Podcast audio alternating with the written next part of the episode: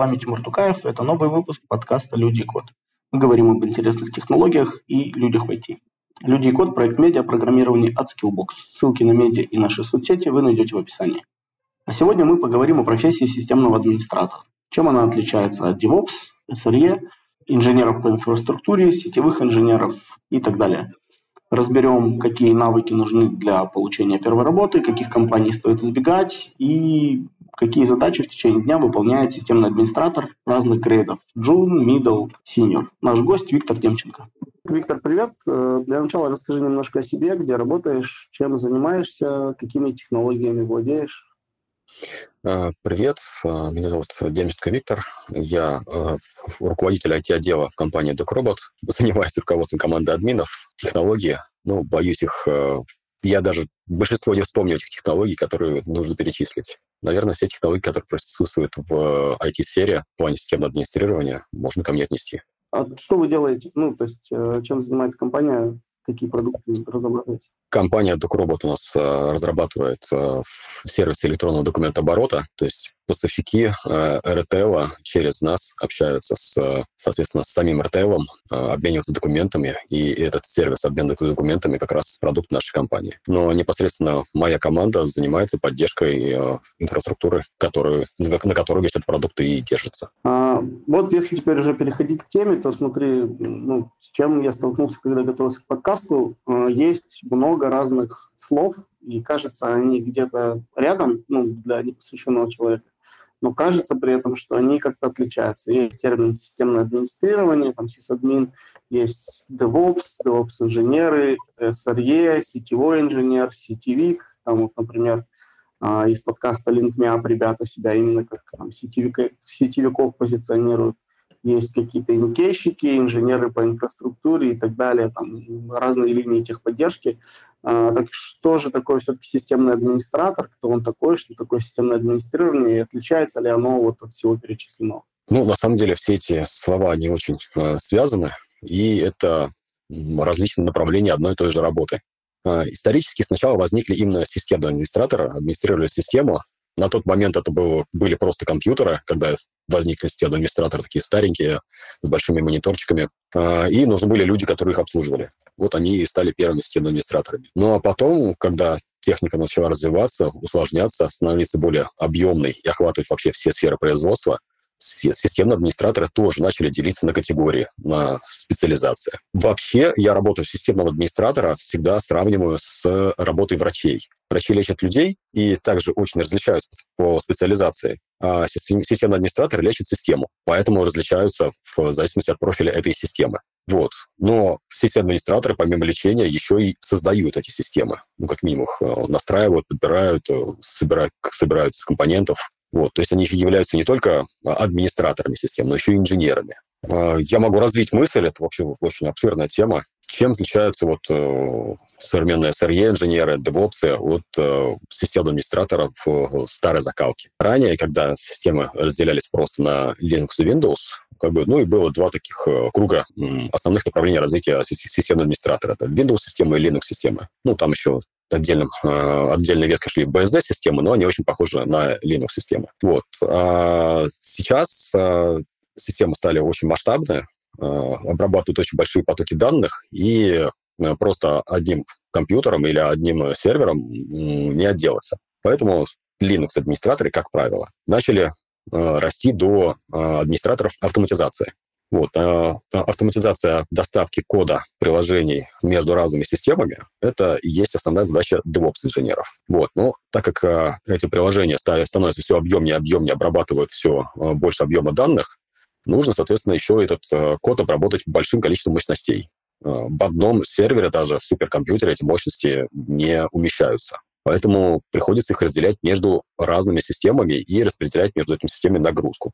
Этим занимаются SRE-инженеры. Вот. Но это все специалисты высокого класса, которые в своем бэкграунде уже имеют э, понимание, как система под капотом работает, но Linux-система чаще всего. Компания Microsoft также занимается своими системами ну, доставки кода и распределения нагрузки, но, честно говоря, вот с DevOps-инженерами или с SRE-инженерами именно в компании Microsoft, именно занимающихся развитием Microsoft-платформы, я сталкивался не так часто. Вот, ну, видимо, потому что они стоят очень много денег сами по себе. Не инженерами, а именно платформы. Вот, а паникерички, которых ты упомянул, это стартовая позиция скилл-администратора, потому что ему приходится тыкаться в разных направлениях, э, нажимать разные кнопочки, чтобы понять, как система работает. Именно поэтому его называют эникейщик, потому что он нажимает любую кнопочку и занимается любой проблемой, которую, которую он найдет. Сетевики э, или сетевые инженеры, вот, в принципе, синонимы, э, занимаются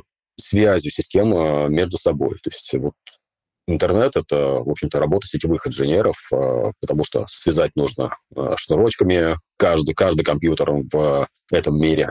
Сейчас нам помогают еще беспроводные технологии, что также работа сетевых инженеров. Вот. И все это нужно настроить, чтобы это все работало так, чтобы люди могли этим пользоваться. Вот. Также ну, еще одна ветка системных администраторов — сетевой инженер. Ну вот если сравнивать с работой программистов, да, например, то можно ли сказать, что ну, в небольших командах э, системные администраторы могут быть, скажем так, фуллстеками, да, что им приходится заниматься и какими-то обязанностями сетевиков, какие-то части, там, не знаю, задач по девопсу на себя брать и так далее, и так далее. А, да, однозначно можно сказать, что в небольших командах э, системный администратор выполняет ну, вообще всю работу, в том числе э, часто работу по поддержанию какого-то корпоративного маленького сайта. Ну, то есть фактически работа программиста. Чаще всего как раз вот э, иникейщики, которые приходят в небольшие команды, они начинают э, во все места залазить, это IT-инфраструктуры. Но их спасает то, что это маленькая команда, и сбой, который в силу их незнания, неопытности возникает, он не настолько глобален, не настолько сильно влияет на бизнес. А, как только а, сбои исчисляются в миллионы и миллиарды рублей и долларов, одним человеком и маленькой командой не отделаться. А, нужны уже регламенты, нужны уже профессионалы, которые знают, что можно потрогать безопасно, что можно, что нужно проверить перед тем, как что-то сделать. И поэтому нанимаются уже специализированные системные администраторы, в частности, DevOps, SRE-инженеры, Э, системные администраторы, которые обслуживают инфраструктуру. И вот из этих вот специалистов уже собирают команды. Э, в этой команде может быть эникейщик, ну, системный администратор начального уровня или джун, как еще называют, но он выполняет задачи, которые ему ставят э, старшие специалисты, которые понимают, куда он может залезть, и куда ему нельзя вообще ходить. Вот. Ну и, как правило, тут э, нет уже работы разработчика у, на системном администраторе. Именно работа разработчика, как э, разработчика сайтов, там, э, платформы, какой-то э, бизнес-платформы компании.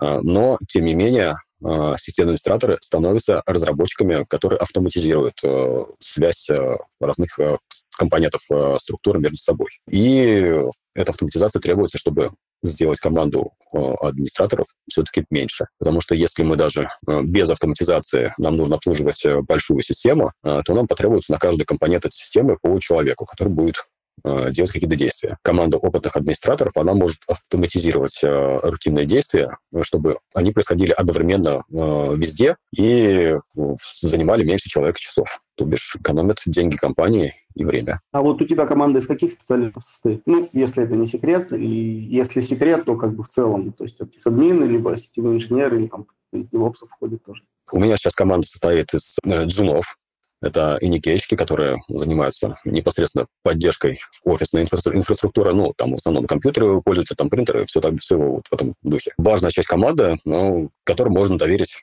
локальную часть системы. Есть администраторы, Э, Linux и Windows, они как раз вот э, занимаются тем, что настраивают э, компоненты системы, которые на всех влияют. Это различная единая точка авторизации, единая точка управления.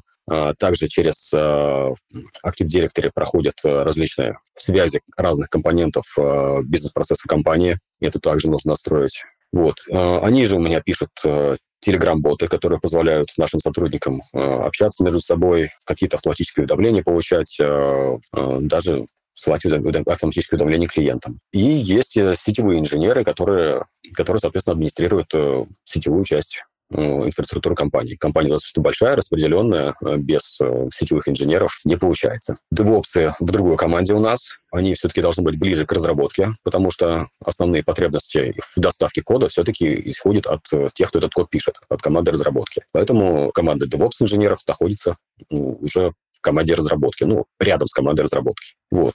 Ну и э, на DevOps инженеров легла э, у нас э, такая часть работы SRE инженеров. А если вот отбросить сейчас, да, вот всех SRE, сетевики, DevOps, оставить системных администраторов, то можно ли их еще на какие-то подтипы разделить вот внутри? По платформам или, может быть, по каким-то другим критериям они могут делиться? Ну вот, э, как минимум, мы их делим по тем операционным системам, э, на которых работают э, ваши компьютеры или серверы. Ну, в частности, это Windows и Linux, как я изначально упомянул. Это основное разделение системных администраторов, потому что они достаточно разного управления, очень разные. И людям приходится разбираться и там, и там. Э, Windows в этом плане попроще, потому что графический все-таки интерфейс, он э, легко воспринимаем человеком. И э, компания Microsoft очень много вкладывает в то, чтобы э, многие процессы были уже автоматизированы на уровне системы. И администратору приходится то просто нажать нужную галочку, чтобы вот этот процесс автоматизировать. Ну и Linux-администраторы, им приходится читать много документации, как этот, как определенный продукт работает, и потом после изучения документации его настраивать. То есть э, здесь подход такой э, у Microsoft. Поставь настрой при необходимом наборе знаний, а Linux администратору приходится сначала эти знания получить и потом только начать что-то делать. Э, подход как бы разный, поэтому и администраторы просто имеют разные ветки развития. И там, и там есть э, похожие сервисы, которые работают на системах, ну, в частности, DNS, и там разные почтовые сервисы, сервисы точного времени, сервисы авторизации. Они работают очень похоже, но по-разному. Поэтому как бы администраторы системные и там, и там, а, но это разные люди. А вот если говорить об инструментах современного системного администратора, то какие это инструменты? То есть какие, может быть, вот специализированное ПО, что-то еще, языки программирования, ну, вообще вот весь стек, то есть с которым современный системный администратор работает. Ну, какие-то типовые такие вещи. Понятно, что могут различаться в зависимости от компании, от задач и так далее. Так, ну, на самом деле у системных администраторов очень много инструментов. Это начиная... Ну, есть программы, которые ставятся локально на компьютере пользователя, и тут э, инструмент — это знание, как работает эта, эта программа непосредственно. Вот. А есть э, программы, которые работают э, с так называемой клиент-серверной среде. Это когда есть э, клиентская часть на э, компьютерных э, пользователей, и серверная часть, она же административная часть, непосредственно ну, центральная часть на каком-то сервере стоит. Вот. И как раз вот серверная административная часть является инструментом системных администраторов. Они э, с помощью нее управляют э, как, как э, машинами пользователей, которые ну, пользуются этой частью программы, так и глобальными настройками, которые влияют сразу на все. Из основных инструментов, ну, наверное, я выделю SSH-консоль, как консоль доступа к Linux-серверам различные среды удаленного управления э, машин, такие как RDP, там, TeamViewer, Radmin, как э, средства удаленного доступа к машинам пользователей. Также выделю языки программирования, потому что очень часто требуется что-то сделать э, сразу во многих местах или э, сделать много действий, которые, ну, если делать ручками, прощелкой там кнопочки или прописывать в определенных местах, это занимает очень много времени. А с помощью языков программирования, таких как Bash, PowerShell, Python, Э, все это сделать можно ну, нажатием одной кнопочки. Конечно же, перед этим придется поработать, чтобы все это запланировать и описать. Вот, поэтому, да, языки программирования скриптовые — это наш инструмент, как системных администраторов. И э, как основной инструмент — это м, программы по получению доступа к среде. То есть SSH и э, TeamViewer, Anydesk, ну, любой программа удаленного управления.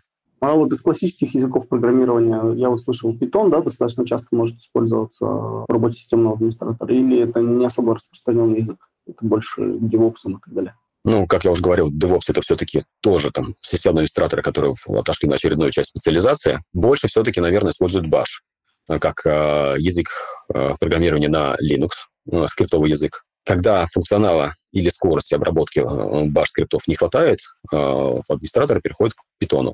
Python э, больше похож на классический язык программирования, и он не настолько прямо взаимодействует с э, операционной системой, как Bash, и поэтому приходится ну, как бы быть больше программистом, нежели администратором. В Windows-средах же используется чаще PowerShell. Компания Microsoft э, внедрила PowerShell практически во всех своих э, операционных системах, начиная с Windows 8, он есть везде и, рабо- и может затронуть любую часть работы операционной системы, включая э, взаимодействие с серверами. Вот. И а PowerShell очень похож на C-Sharp, поэтому классические языки программирования, ну, они есть у администраторов как инструмент. Я помню, ну, я сам, как говорил герой Уильяма Дефо в «Человеке-пауке», с МРЭ, что я сам в некотором роде был системным администратором где-то в году в 2007-2009 на факультете журналистики администрировал сетку и компьютеры.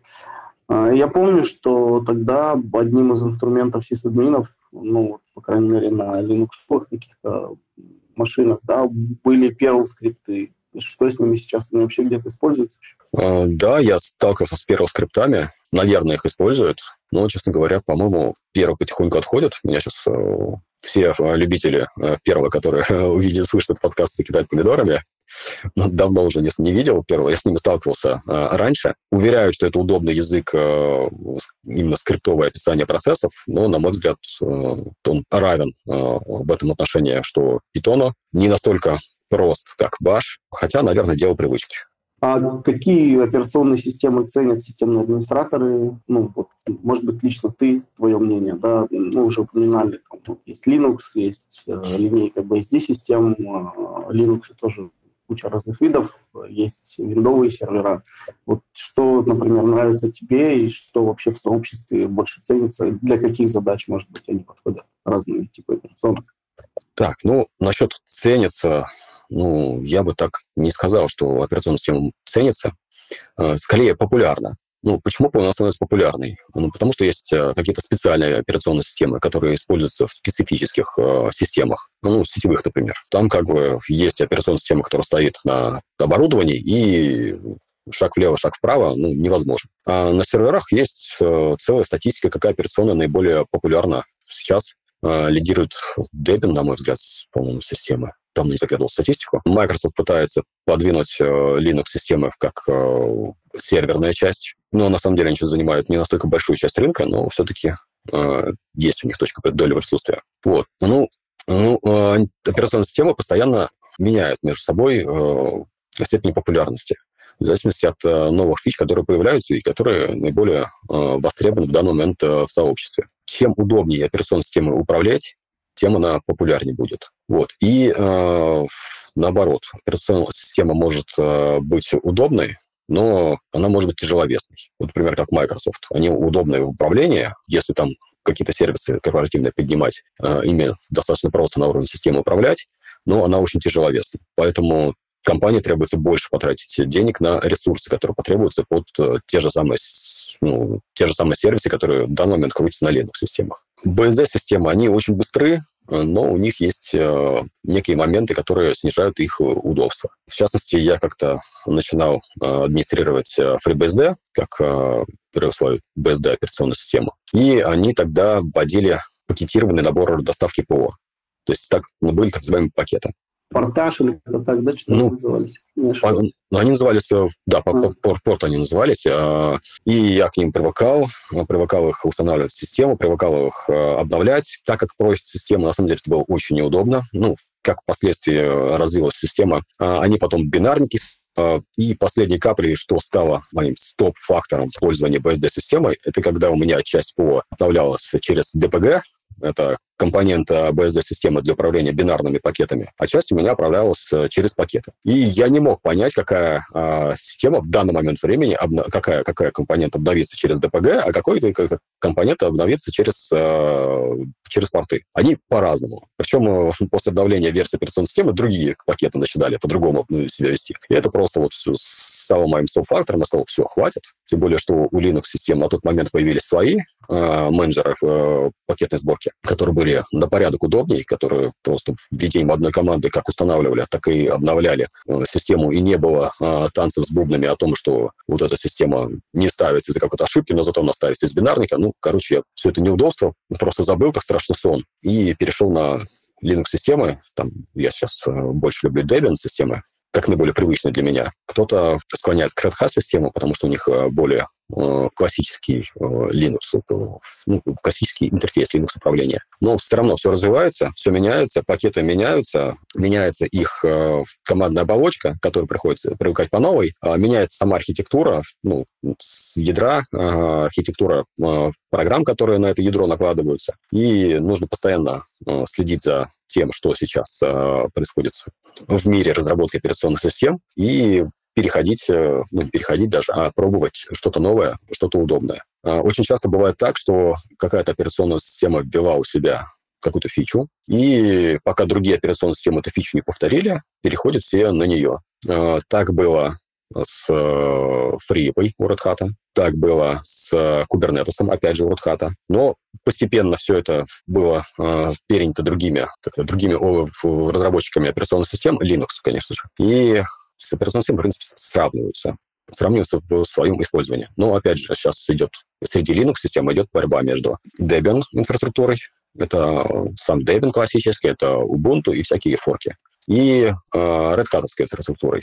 Ну, сейчас это тот же Oracle идет, CentOS идет. Вот, ну, тут сейчас меня, опять же, матерые Linux-админы закидают э, помидорами, потому что э, я не настолько э, версионно сослеживаю и историческое развитие э, системы, чтобы Э, сказать, вот, что вот, вот эта вот система сейчас на коне, и там у нее есть фичи, которые, которых нет нигде больше, они нужны прям must-have.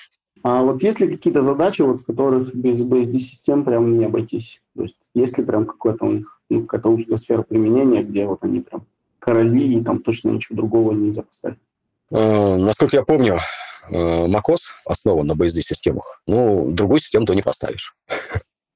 Но это скорее не BSD-система, это скорее если к э, разработке macOS, что туда очень сложно становятся другие операционные системы. Есть кейсы, когда люди пытаются на красивый э, Mac-компьютер поставить э, Windows, который из-за разницы архитектуры очень плохо на нем работает. Ну, вот такой вот момент. Где короли BSD все-таки по сравнению с Linux, эм, когда идет обработка сетевого трафика, BSD-системы все-таки справляются с этим лучше. Ну, видимо, из архитектуры ядра. Если, ну, если нет прям вот э, попытки выжать из, э, из железа максимум, ну, в плане сетевой обработки, в плане пакетной обработки, то, ну, Debian тот же, он очень хорошо справляется. В попугаях, если мерить, он чуть-чуть проигрывает, но если к этим попугаям поставить второй сервер и понять, что это лучше управляется, ну, легче управляется, удобнее системный администратор, там, а, быстрее системный администратор э, накатит новый код и там доставку сделает или какие-то изменения проведет. Ну, наверное, не стоит переходить на BSD ради этих попугаев. Ну, и есть, конечно же, специфические промышленные среды, которые изначально написаны на BSD.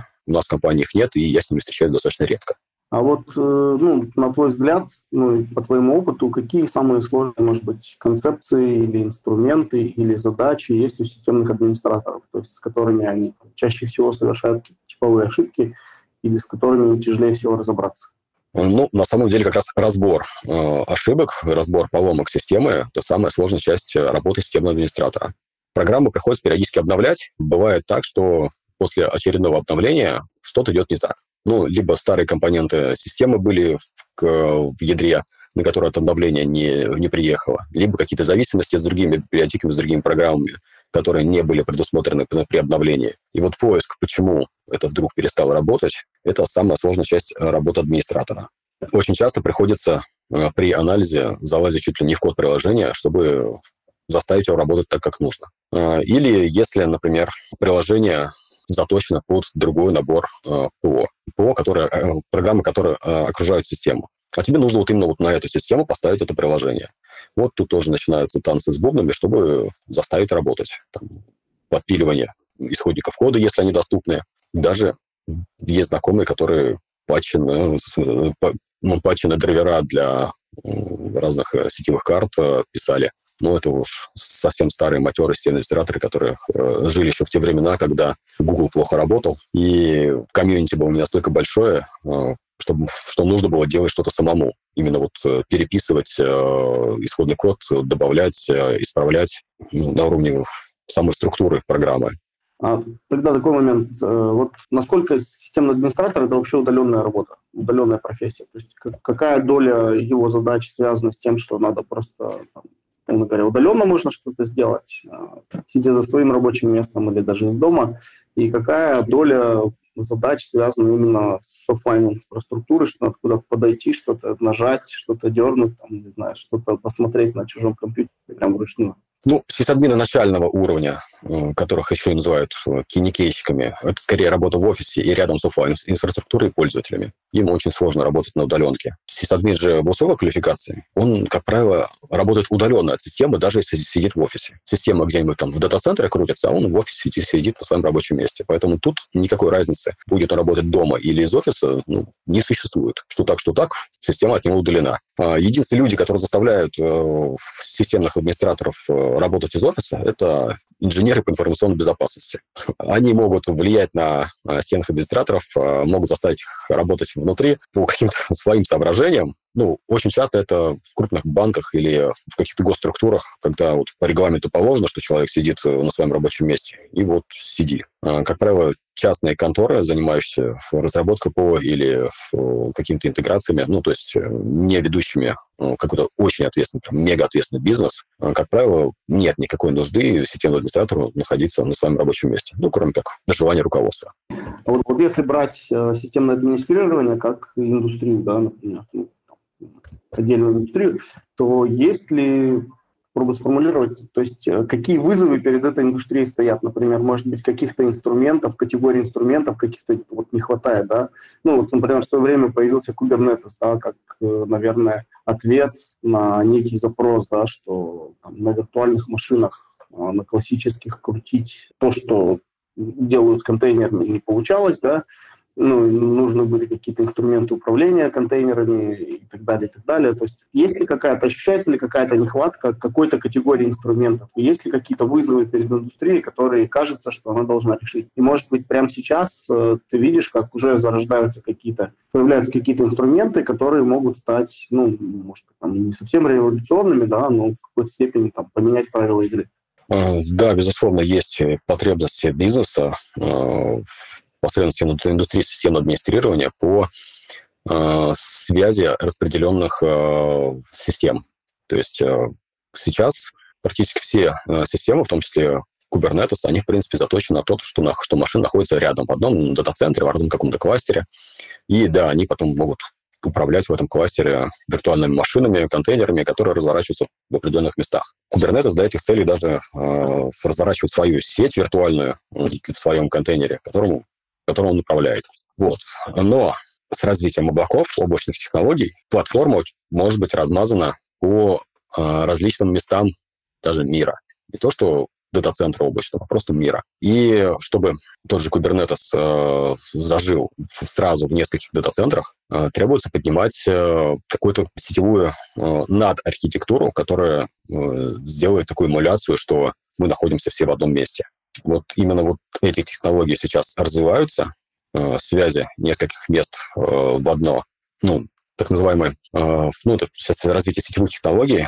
Есть опорная сеть, которая, на которой строится весь интернет. Она такая классическая, которая, ну, к которой мы все привыкли, которая простая. Она зиждется на старых подходах, на старых технологиях. Современная технология, как я уже сказал, требует распределения по нескольким местам. Именно метод связи удаленных объектов сейчас является вызовом для системы администрирования. Именно поэтому возник блокчейн, который позволяет проводить распределенное хранение данных. А этот блокчейн сейчас пытается заехать практически везде, потому что базы э, для классической обработки, они разрослись просто до неимоверных размеров. Обрабатывать их очень сложно. А из-за этого возник э, целый набор администраторов, когда-то инженеры, и набор ученых, я бы даже сказал, которые называются Data Science, так и называются, которые изучают данные, которые поступают из этих баз данных, а там просто ну, социальных э, сетей огромные наборы данных, огромные. Там просто обработка занимает по ну, сутки могут занимать просто обработка какого-то запроса. Вот. Именно поэтому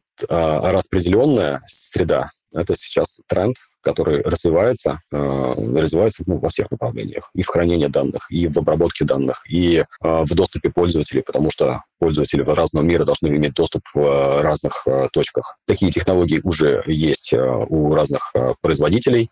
И Cisco, и Juniper предлагают различные подходы. И даже Kubernetes, насколько я знаю, есть модель мультикаста, которая позволяет связываться в нескольких частях сети. Вот. Но все эти подходы требуют, помимо того, что базовых знаний системных администраторов, еще и знания, как эти э, подходы распределенного управления будут э, между собой жить, э, как будут отрабатывать выведение строя части блокчейн кластер, например, как получить данные, которые были в этой части. Все вот это нужно решать, тогда все вот это нужны свои инженеры, которые расскажут, как это сделать, создадут инструменты, и системным администраторам об этих инструментах, опять же, донесут, чтобы дальше их можно было применять в бизнесе. Вот, то есть именно вот распределенный доступ к информации сейчас э, тренд всех технологий.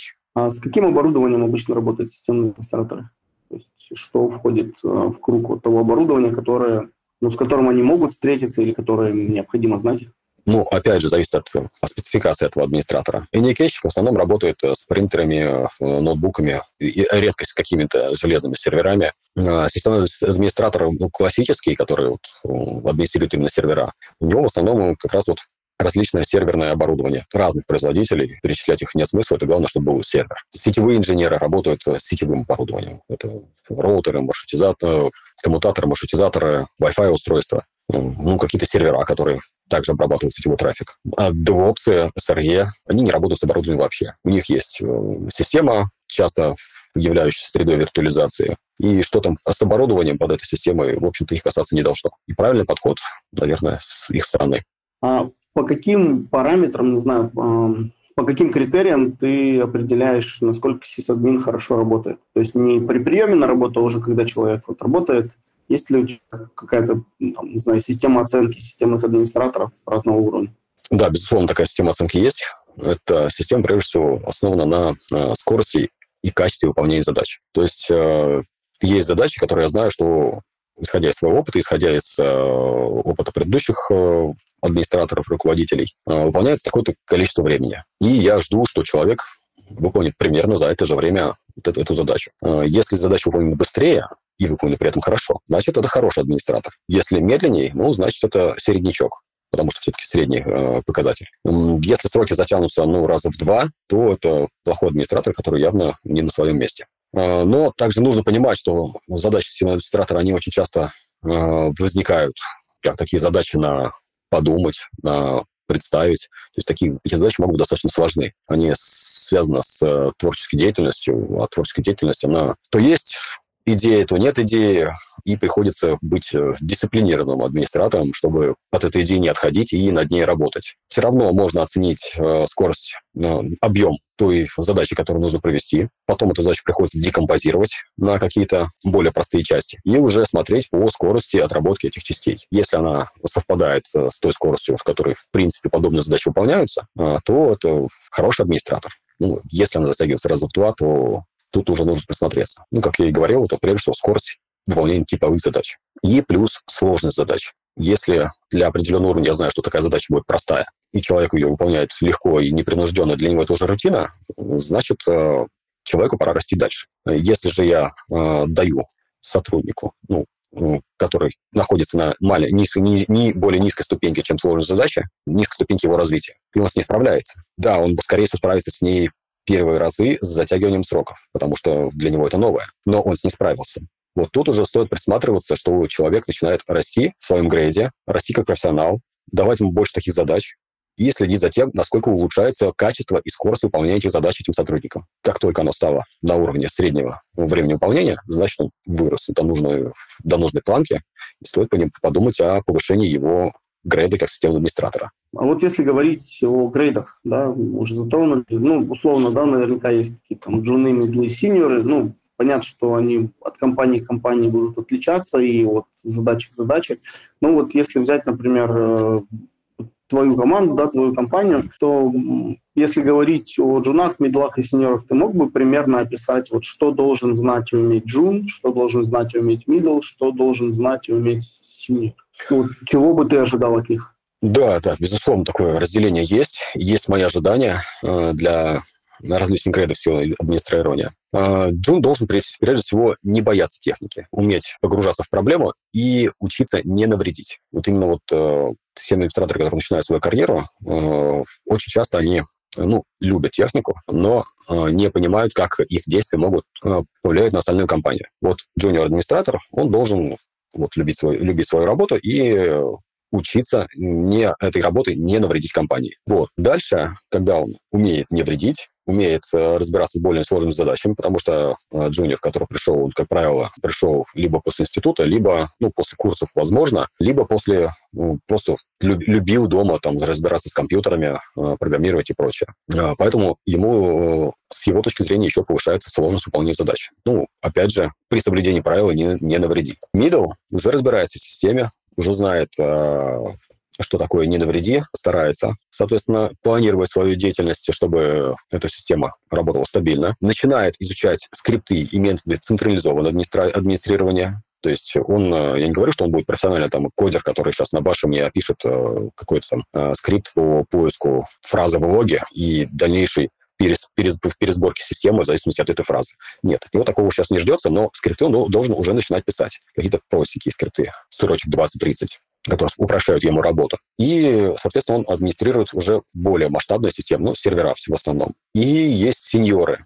Сеньоры занимаются э, масштабными задачами, которые глобально влияют на все бизнес-процессы в э, компании. В основном они строят э, какую-то архитектуру системы, меньше занимаются именно администрированием, кроме как э, случаев, когда это затрагивает там, серьезный сегмент бизнеса, а больше именно вот планируют, как эту, как эту архитектуру поменять, чтобы и бизнес экономил, и администраторы стали работать эффективнее, и какие, какие-то новые фичи в компании появились. Вот именно вот сеньоры занимаются внедрением нового. Это, в моем понимании, вот именно вот так вот происходит э, разница грейдов э, от системных администраторов. А ты мог бы, например, ну, вот описать какой-то день э, медла, например, ну, в тасках? То есть, может быть, ну, просто по памяти, что у тебя кто-то там в ближайшие какие-то обозримом прошлом был какой-то набор задач на день, да, и ты мог бы примерно написать, вот, какой набор задач э, за день решал человек, чтобы примерно понимать, э, как человек работает, с чем он имеет дело. Э, ну, задачи на день, на самом деле, это больше к джуниор-администраторам, потому что они решают действительно много задач э, различных в день, но они достаточно простые, поэтому он их может решить несколько в день. Э, у Ми-2 Э, это будет либо как проверить бэкапы, что сделались, ну, отработать э, регламентные задачи, которые нужно сделать в этот день, и проверить, что они выполнены, выполнены успешно. Ну, чаще всего это бэкапы, проверить, что они выполнили, что они восстановились, проверить э, триггеры в системе мониторинга, что ничего к его приходу ничего не упало, ничего не, слом, не сломалось. Если это сломалось, то починить. А, но а, основная задача, она не выполняется а, в течение дня, она выполняется обычно в течение более длительного срока. Это либо создание какой-нибудь системы автоматизации, ну, опять же, написание скрипта, это, как, как, как правило, даже 30-строчного это занимает весь день. Ну, потому что нужно каждый, каждый этап э, оттестировать, что он работает, что он не ломает, что он делает то, что нужно. А потом зато этот скрипт выполняется там, в течение там, пару секунд и делает ту задачу, которую он должен делать постоянно. Вот. И вот на написание вот этих вот задач автоматизации, на э, разработку планов э, по э, каким-то масштабным изменениям, вот именно вот в этом, э, вот это основная задача системных администраторов медлов. Если говорить о задачах сеньоров, то нет, у них нет дневных задач. У них есть задачи, которые распределяются на месяц, на квартал их задачи достаточно глобальные. Есть моменты, когда что-то ломается, и нужно прям работать, чтобы продиагностировать проблему и начинать ее решать. Эта задача решается в течение дня, но это не скажу, что это постоянная задача. В идеале таких задач возникать не должно вообще. Спланированная система должна работать как часы. Чтобы стать хорошим джуном и найти первую работу, что человеку нужно знать, что надо изучить? Прежде всего нужно любить свою работу. Потому что если работа не нравится, ну, если просто пришел войти за деньгами человек, то очень быстро ему ну, наскучит то, чем он занимается. И вообще в IT больше всего ценятся люди с профильным высшим образованием, потому что он как бы уже э, имеет э, какой-то теоретический э, бэкграунд о том, что, что вообще происходит. Можно курсы проходить, Но курсы нужно иметь в виду, что они э, целенаправленные, они не, не масштабные. Вот нужно какую-то технологию изучить, которую, с которой ты раньше не сталкивался. Вот курсы по этой технологии очень нужно пройти. Ну, чтобы сразу вникнуть, что это за технология, как она работает и как основные фичи ее применять. Понятно, что потом то, что мы рассказали на курсах, это практически никак не будет применяться, кроме как базовых, э, базы какой-то. Образование, соответственно, оно достаточно объемно, оно рассказывает э, с разных ракурсов зрения, с, с разных ракурсов профессию, и люди обычно более подготовленные приходят именно после образования. Ну, если они учатся, не просто дают сессии. Вот. Что нужно, ну, как проще всего на первую работу попасть э, джином? Ну, проще начать с позиции под, техподдержки первой линии. Это специальное подразделение, которое имеют э, набор команд, набор инструкций для э, диагностики и дальнейшей какой-то реакции на проблемы, возникающие у пользователей. Чаще всего это клиенты компании. Вот. А после того, как э, все это будет освоено, изучено, освоены все методы диагностики проблемы э, пользователей, когда они, это уже станет рутиной и наскучится, есть возможность э, роста в компании, ну, в нашей компании, по крайней мере, из э, техподдержки перерасти куда захочет человек. То есть если он видит, что, его, что у него душа лежит в разработку, он за время, пока он работает в техподдержке, может поговорить с э, руководителем команд разработки и спросить, а что вам надо, чтобы я к вам попал? И они ему скажут, вот там нужны такие-то знания. И человек пойдет либо на курсы, либо сам будет книжки читать э, по этим компетенциям и будет стремиться туда попасть. И либо ему скажут, что нам сейчас не нужны разработчики, но вот у нас есть команда тестировщиков, которые, в принципе, занимаются тоже разработкой, только там э, автоматизированного тестирования. Вот туда, а потом, когда у нас освободится место именно в команде разработки, вот можно сюда. Либо понравилось ему системное администрирование, и он решил стать системным администратором, там, каким-нибудь крутым DevOps. Он идет в команде системного администрирования, ну, в мою команду, в частности, и говорит, вот, мне хочется в вашу команду, что мне для этого нужно? И также проходим э, с ним, проводится беседа, как ему нужно развиться, чтобы он занял ту позицию, которая у меня освободится, у меня есть, или э, человек, на котором мне нужен. Ну, главное зайти в компанию, которая именно вот позволяет расти. Потому что э, есть также возможность э, для человека, ну, который только заходит в IT, войти в маленькую компанию, Э, где он будет э, вроде как системным администратором, но на самом деле заниматься всем на свете. Это вот те самые никейщики, которые заходят в маленькую команду, которые занимаются всем на свете. Они, наверное, растут в профессиональном, в профессиональном плане, но без поддержки команд ты не знаешь, правильно ты делаешь или нет. Система, в общем-то, работает, в общем-то, но профессионал, который посмотрит на эту систему, поймет, что она работает криво и упадет от малейшего касания. И а человек, который сам эту систему построил, ему кажется, что он сделал большую работу, что ну, вот он молодец такой, все, все это сделал. Но нет, а, наставничество старше, старшего человека, который скажет, что он сделал это правильно. И вот это вот проблема. Так что вот такого человека, который занимается всем на свете а, в маленькой команде, все равно лучше переходить на джун-позицию во взрослую команду, которая научит именно работать так, как надо. А, вот это интересный момент ты коснулся. А мог бы еще сказать вот э, какие-то критерии, какие компании или команды для старта выбирать не стоит? Может быть, есть еще какие-то категории компаний, которые ты бы не рекомендовал выбирать? А, ну, я однозначно не рекомендую нечестные компании.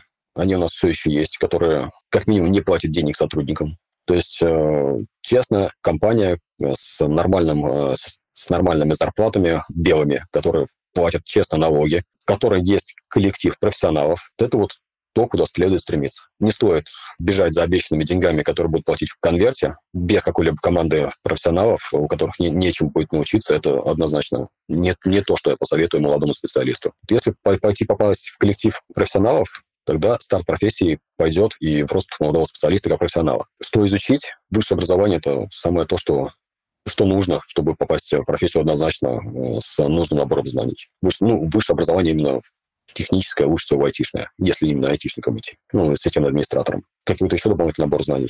Ну, курсы, если нет базового бэкграунда, не помогут. Можно курсы иметь э, ну, есть сейчас курс системный администратор там с нуля, ну, какой-то набор знаний это даст. Но это будет очень э, специфический набор знаний по тому, как считает вот этот ведущий курсов, по решению базовых задач. Никогда базовых этих задач не будет э, в реальной боевой среде. Даже банальное развертывание веб-сервера, которое вот на всех курсах э, системных администраторов э, показывают, будет в десятки раз сложнее, потому что этот сервер, веб-сервер будет под конкретный код, под конкретный метод обработки трафика, сертификаты там свои конкретно нужно э, разложить, а еще и несколько веб-сайтов придется крутить, а еще и DNS-систему на это накручивать. И тут возникает такой комплексный набор знаний, который потребуется сотруднику. Ну, если этот комплексный набор знаний на курсы дадут, то он, ему будет легко войти. Но, опять же, будут точно бэкграунды, которых не будет хватать. Что-то мог бы вот посоветовать, что почитать, на кого подписаться, что слушать, что смотреть?